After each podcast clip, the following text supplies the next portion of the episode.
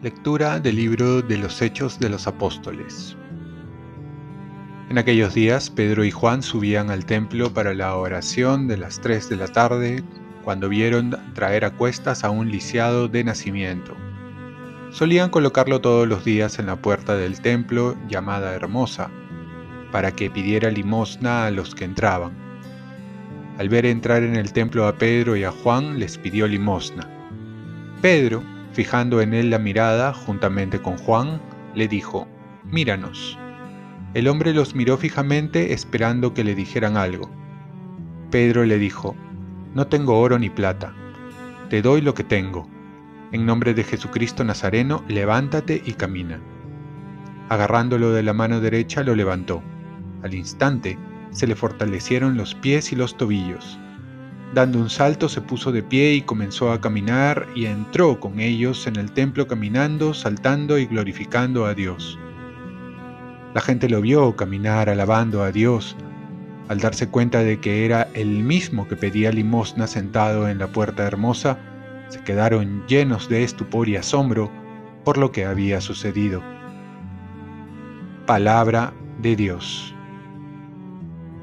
Salmo responsorial que se alegren los que buscan al Señor. Den gracias al Señor, invoquen su nombre, den a conocer sus hazañas a los pueblos, cántele al son de instrumentos, hablen de sus maravillas. Que se alegren los que buscan al Señor. Gloríense de su nombre santo, que se alegren los que buscan al Señor recurran al Señor y a su poder. Busquen continuamente su rostro. Que se alegren los que buscan al Señor. Estirpe de Abraham, su siervo, hijos de Jacob, su elegido. El Señor es nuestro Dios. Él gobierna toda la tierra. Que se alegren los que buscan al Señor. Se acuerda de su alianza eternamente de la palabra dada por mil generaciones, de la alianza sellada con Abraham, del juramento hecho a Isaac. Que se alegren los que buscan al Señor. Lectura del Santo Evangelio según San Lucas. Dos discípulos de Jesús iban andando aquel mismo día, el primero de la semana, a un pueblo llamado Emaús, distante unos 11 kilómetros de Jerusalén. Iban comentando todo lo que había sucedido. Mientras conversaban y discutían, Jesús en persona se acercó y se puso a caminar con ellos, pero sus ojos no eran capaces de reconocerlo. Él les dijo, ¿Qué es lo que vienen conversando por el camino? Ellos se detuvieron preocupados, y uno de ellos, que se llamaba Cleofás, le replicó, ¿Eres tú el único forastero en Jerusalén que no sabes lo que ha pasado allí estos días? Él les preguntó, ¿qué ha pasado? Ellos le contestaron, lo de Jesús el Nazareno que fue un profeta poderoso en obras y palabras ante Dios y ante todo el pueblo. Los sumos sacerdotes y nuestros jefes lo entregaron para que lo condenaran a muerte y lo crucificaron. Nosotros esperábamos que Él fuera el futuro liberador de Israel. Y ya ves, hace ya dos días que sucedió esto. Es verdad que algunas mujeres de nuestro grupo nos han desconcertado pues fueron muy de mañana al sepulcro. No encontraron su cuerpo e incluso vinieron diciendo que habían visto una aparición de ángeles, que les habían dicho que estaba vivo. Algunos de los nuestros fueron también al sepulcro y lo encontraron como habían dicho las mujeres, pero a él no lo vieron. Entonces Jesús les dijo, qué necios y torpes son ustedes para creer lo que anunciaron los profetas.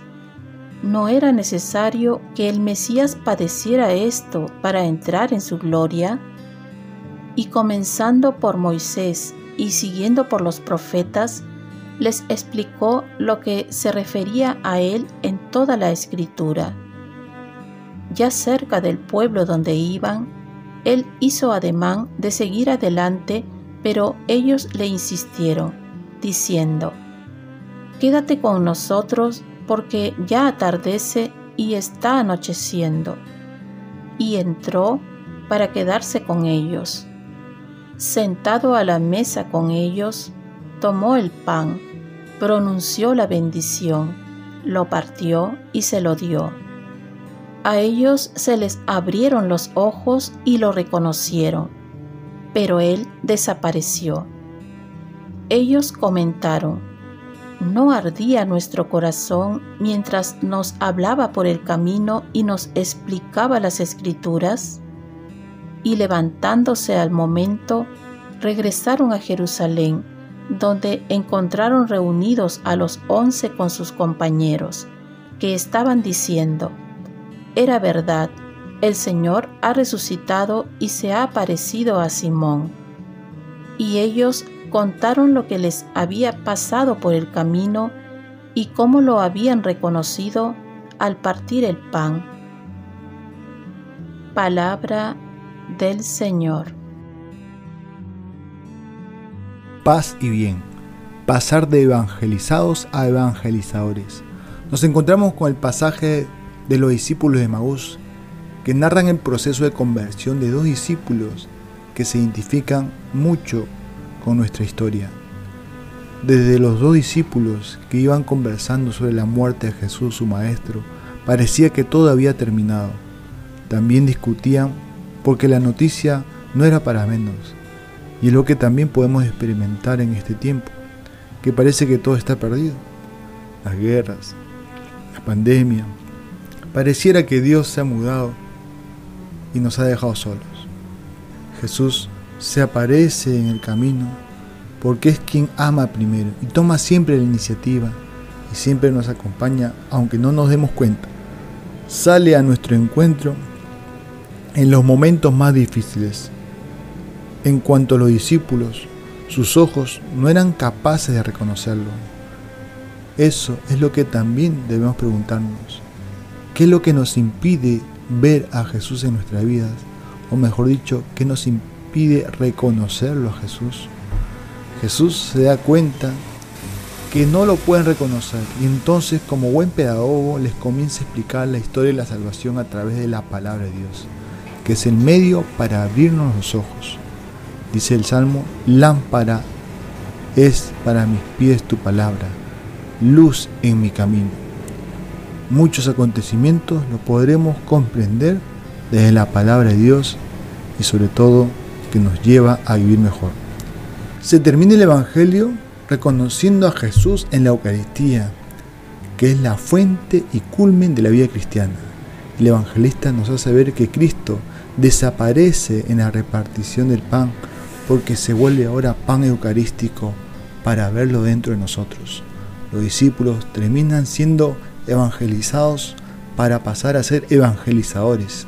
Así también nosotros, después de encontrar a Jesús, no podemos quedarnos callados ni guardarnos esta gran noticia, sino que tenemos que darla a conocer a todo el mundo. El Señor ha resucitado. Oremos. Virgen María, ayúdame a saber reconocer a Cristo en mi vida con la palabra de Dios y en la Eucaristía y también en mis hermanos. Ofrezcamos nuestro día.